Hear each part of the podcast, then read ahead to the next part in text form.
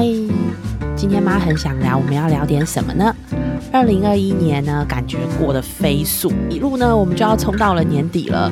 我自己身边呢，有许多的朋友在这段期间啊，特别忙碌，不管是节庆的活动啊，或是年底，其实总是有一些工作要赶着结案。当生活很忙的时候呢，大家是不是总想着等忙完这阵子，就要好好去按个摩，或是等忙完这个阵子呢，我们就要来一个小旅行。等忙完这阵子呢，我们再去我喜欢的餐厅好好大吃一顿，这样就算是宠爱自己吗？Cinda，你平常呢有没有在什么样的情况下会慰劳自己或好好来宠爱一下自己？我觉得，因为最近真的是。上学的那个课业压力实在是太繁重了，然后但是加上工作啊，因为可是还好的是，我觉得我上课的内容跟我的工作，它其实是有很强的一个关联性的，但是同时还是都在发生嘛。那当然家庭生活啊，就是其他的生活也还是在走，所以我觉得通常我都是在自己真的很努力，或者是。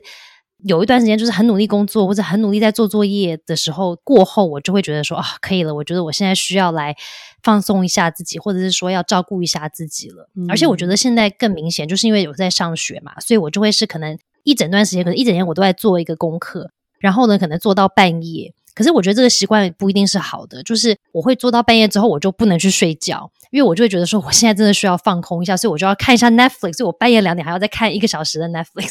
之后，我才能去睡觉。所以我觉得这个就是一个很多时候我们在压力很大的时候，或者是自己很辛苦的一段时间的时候，嗯，有时候真的要提醒自己一下，需要给自己一些放松的时间，但可能也不能到这么长。就像我的不好的习惯，就是我可能是工作一整天，什么都到半夜之后我才放松那一次。那我记得之前有人跟我讲过，说其实放松我们的这个自我调节的内在的这个系统，其实要帮帮助这个副交感神经去放松的时候，其实是要你可能每三十分钟、每一个小时都要稍稍微让它放松一下，不然我们的那个橡皮筋有没有？它就是像这样绷紧，就压力很大的时候，它就是好像在一直绷紧、绷紧、绷紧嘛。那如果你都没有给它释放的那个时间的时候，它就是一直绷在那，然后到不行的时候，那个橡皮筋就疲乏，然后到最后就断掉啦。那个就是可能你就真的压垮了嘛。可是他说，你要记得，就是人都有很厉害的一个自我调节的空间跟功能，所以你要给他适适度的拉紧，让他做工作的时候呢，过一段时间你就要把它放松，让他可以回归到放松的状态，然后你又可以再拉紧它嘛，所以它就可以来来回回这样拉，只是就是可能。刚刚答应我的问题就是，我也要好好提醒自己，不能都到半夜三更我才要放松。就是中间我也要记得，可能每小时或者是每两小时要，就算是出去走一圈，或者是可能深呼吸，做一些伸展，起来伸展一下，对不对？嗯，对啊。其实啊，我自己也是很不会就是放松自己的。不过呢，最近啊，我有看到一篇就是宠爱自己的文章，Cindy 分享给我的，我觉得很棒诶。他从就是情绪啊、身体啊、精神三方面来分享。就是照顾自己的一些方法，然后呢，其中他有一句话啊，就是如醍醐灌顶般的，就是打中我。诶他告诉我说啊，就是他说，其实自我照顾这个 self care 不应该呢是被视为只有在有时间的情况下才能做的事情，也不应该啊是在完成其他任务后才能获得的奖励。我觉得看完真的恍然大悟，诶就是原来好好照顾自己啊，好好爱自己是随时都可以。可是啊，我们我自己是这样，就常常会把就是放松的这件事情，真的会变成是好像是我做完一个很艰难的任务之后，然后才获得的挑战，有点像你啊，你就是做完一整天的工作之后，然后到了半夜才想说啊，我完成了今天的事情，所以我再来放松一下。对，可是我觉得这篇文章很棒的是，它提醒我们，就是任何时候，其实我们只要想到，我们都可以让自己的身体跟心理可以好好的，应该就是你刚刚说的自我调节一下。对，所以呃，我其实知道辛达一直是一个蛮会过生活的人嘛，你在生活里面其实都会有安排一些运动啊、课程啊，或者是其实我听你就是也会跟孩子一起静坐。对啊，那这其实都是你爱自己的一些方法嘛？我觉得是啊，可是我觉得就是像我刚刚前面分享，有些时候还是会忘记，嗯，就是有些时候太，因为有些时候我觉得我们一定会做选择，就是我们会把我们觉得重要事情列似像列一个 checklist 这样子嘛，你一定会把像做工作一样，你会把你今天最重要，然后可能赶快需要完成的最急的事会摆在第一位嘛。然后在第二顺位、第三顺位，然后再往后排。可是我发现，当我们如果生活很满档的时候，或者说工作很满档的时候，我们就会在那个前面的至少前五名都是可能那个很很重要，然后很急的事情赶快要做的。但是通常这个有关于自我照顾自己的这个东西，它都会排在很后面，因为你是觉得哦很重要，可是不急啊，那就前面那个又急又重要的赶快先做完。但是通常等到那些都做完的时候，已经是不知道几点了，可能已经今天都做不完，还要到到明天，然后就一直源源不绝下去了，有没有？但是我们那个自己爱自己或者是照顾自己的那块，就一直卡在后面都没有做哎，所以我才有没有有的时候我才觉得说真的，我有时像你刚刚讲那个提醒很棒，就是爱自己这个事情，很多时候我们都是要把它。变成一种好，我前面这些事情做完了之后，那我再来照顾一下自己。但我们不会把它列成一个上面那个重要又要赶快做的那个其中之一，所以就会忘记了。就算有些时候我会知道，说我应该要运动，或者是我需要要伸展，我要呼吸，对不对？我要放松来。照顾自己，可是我也会很容易步入那种哇，我前面这一大堆十样东西这么多，我今天都做不完，那先把这个先做到一个段落再说。对，但是你做着做着就一不小心就可能到了下午，然后你可能短暂休息一下之后，又做着做着又到了半夜，然后这一天就过去了耶。对，对不对？所以我觉得就是要好好的要提醒自己，就是就算你知道有很多方法，像我知道我自己会去游泳或者跑步或是运动，是帮助我会放松的时候，或者是像我现在还有那个需要靠吃来抚慰心灵的，所以我需要吃脆骨片，就一定要有口感的，所以我一定要吃脆骨片，然后配我疗愈的咖啡，然后所以我常常都会在中午的时候，就是中午吃饭的时候，我觉得就要。吃我的脆骨片跟喝咖啡，然后疗愈一下心灵之后，我在下午再继续，或者是我可能需要看一些好的文章啊，或者是甚至听 podcast。那像我自己跑步的时候会边听 podcast 嘛，所以有些时候我发现我跑步的时候，我可以听一些让我觉得很放松或者是疗愈的一些 podcast。也会是一个帮助，我可以稍微 reset 一下，因为不然我都会很容易一直卡在那个今天的那个 to do list 上面嘛。说哦，一二三四五要赶快做完啊，明天要交功课哦，什么后天要交报告哦，就是他一直都卡在那啊。所以我觉得我们有时候需要一些时间，让自己那个一直在做事情的那个大脑稍微休息一下。嗯，我觉得有的时候啊，真的压力很大的时候，完成了所有的工作，会有一种。很想要满足自己欲望的那个感觉。我以前啊，呃，或是我之前不是也跟你讲说，我就是会觉得我要买东西，然后就是满足我那个欲望。那以前曾经会觉得，就是可能买昂贵的包啊，或者是去品味那种高档的美食，就是可能就会满足自己，然后或是获得就是短暂的快乐。但后来啊，其实发现真正的就是爱自己啊，好像不是只是。物质或者是享乐，哎，有一点像是刚刚 Cynthia 你在讲的，其实它就是在你的生活里面是跑步啊，然后听 podcast 啊，就做一些其实一般我们日常生活当中也可以做的一些啊事情。这篇文章啊，其实就有提到，就是其实我们宠爱自己啊，可以从身体，然后心、心理。还有就是精神上面这三方面啊，有一些照顾。那我觉得看起来，我觉得就是对我自己其实是蛮有一点，应该是建设性的建议。所以我也想说，就是可以分享给大家。他有提到啊，第一个啊，就是在情绪跟心理上的这个安抚。他说呢，其实，在情绪跟心理上啊，我们可以在平常日常生活里面做一些瑜伽，然后或者是按摩，然后其实还有最简单的就是泡热水澡。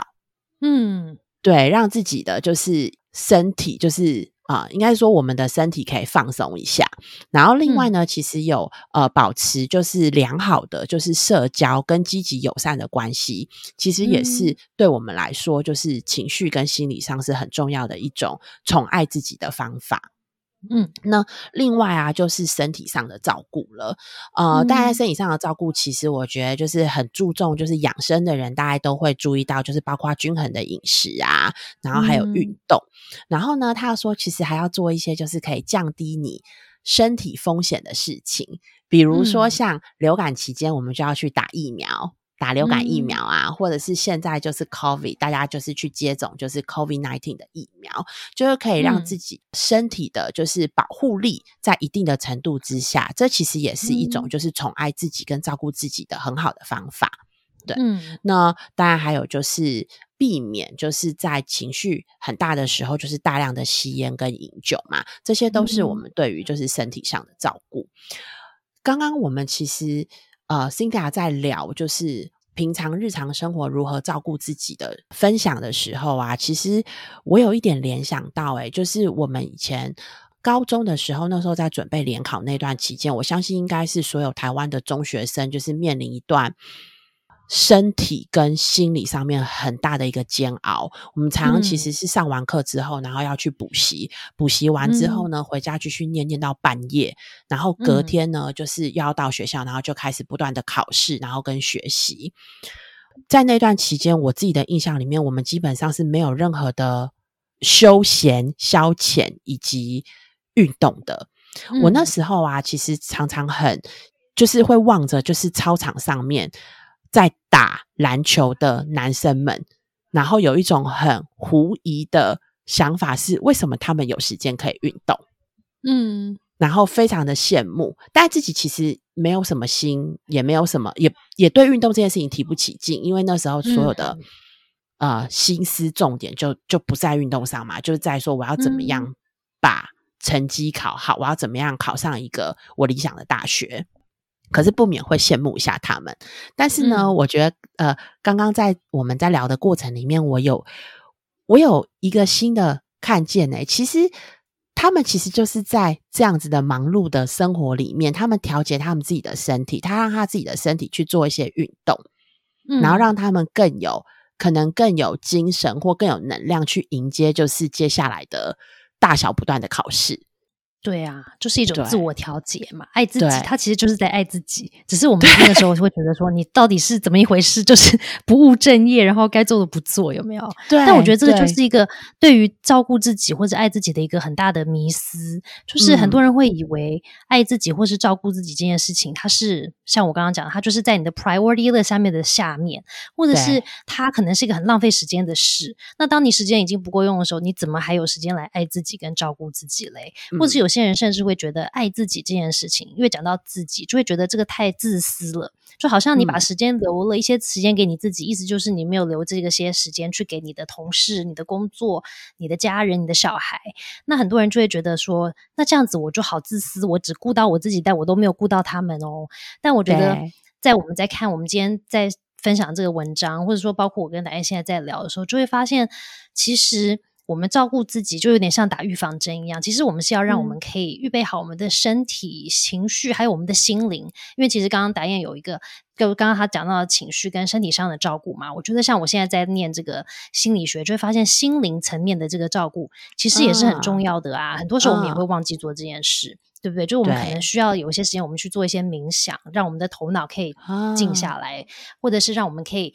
嗯，有更多的清晰度去看事情的时候，我觉得冥想是一个很棒的方法，可以让你暂停一下。然后呢，有些人他可能会寻求一些宗教的一些心灵上的抚慰啊，可能会去做礼拜，或者是说可能会祷告，或者看看一些宗教的一些读物。我觉得很多时候不是说每个人都一定要信某一个宗教，或是你一定要有某种信仰。但是我觉得，当我们像现在有很多的研究就发现说，不一定你要有一些呃宗教信仰，或者是说一些做一些仪式。可是，当你的心里如果有一种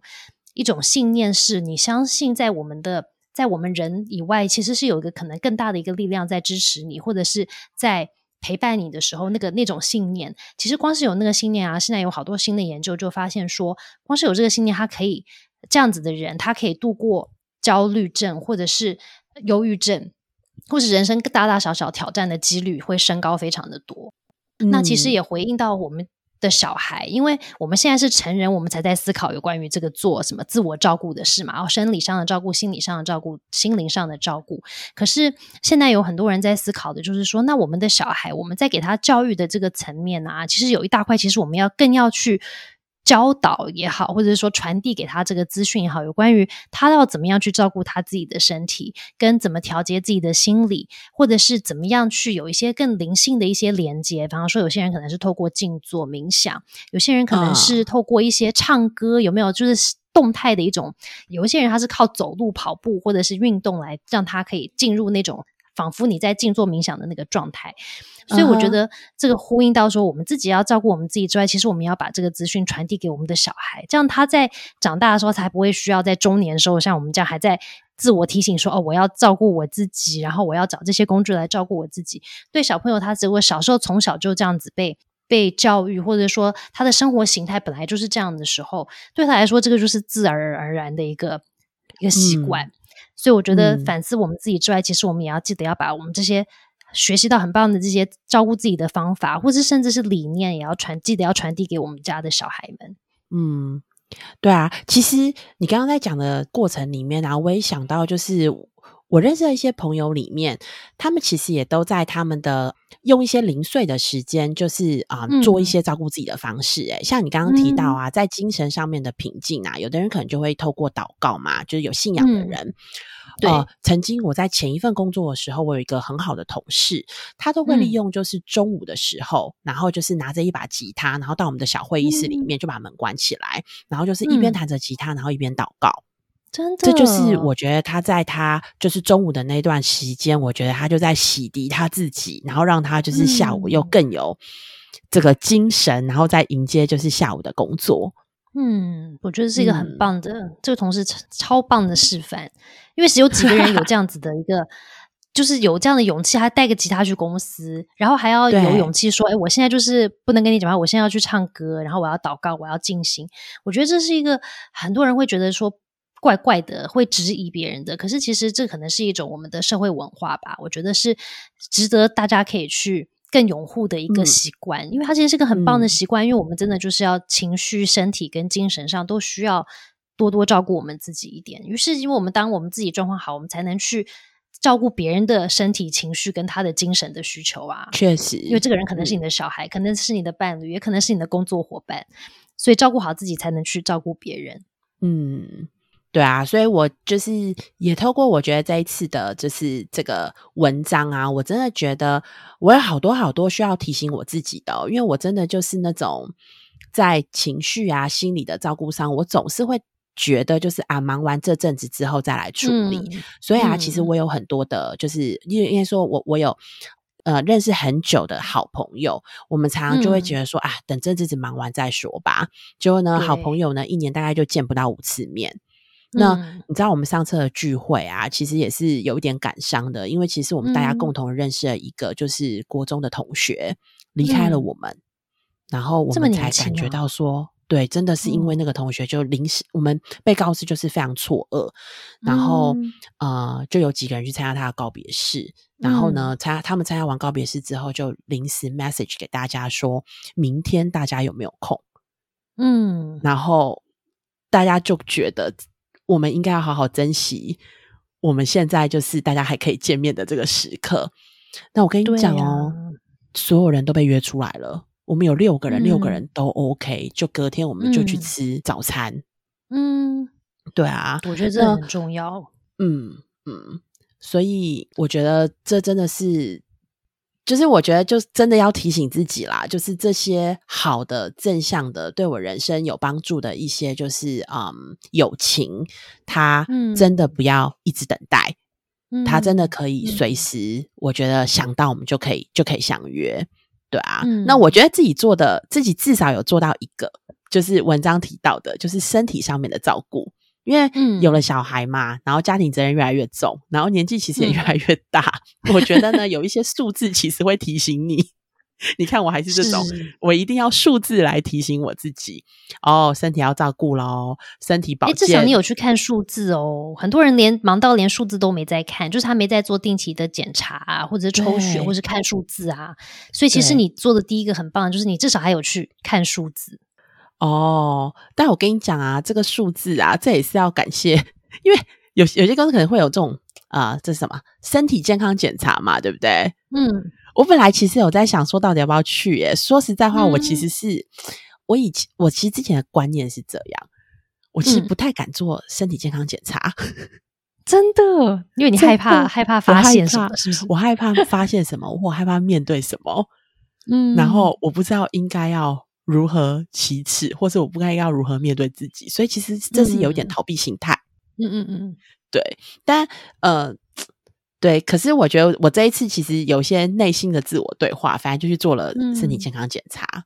嗯，对啊。总而言之，就是有些数字就提醒自己说，哦，你好像常年累积了一些不好的习惯，所以你必须要做一些你自己就是在饮食上面的调整啊，然后呃，跟你一些就是作息上面的调整啊。对，那所以我觉得至少啦，至少看了数字之后，就是克服了那个心魔，然后呢去做了这件事情，然后看了数字呢，让我知道啊，好，那我就开始做一些调整。哎，可是这有差哎，嗯，我还是要真的身体感觉不一样吗？会不一样，然后再还是你，你，你又发现了，就是你的努力其实是可以有结果的。所以最近的报告呢，其实就就数字都降回来了，连医生都觉得哇，很很棒，真的啊。那那其实我觉得也不难做，因为其实就这个数字提醒我们，就是说你要好好的吃饭嘛，然后不要暴饮暴食。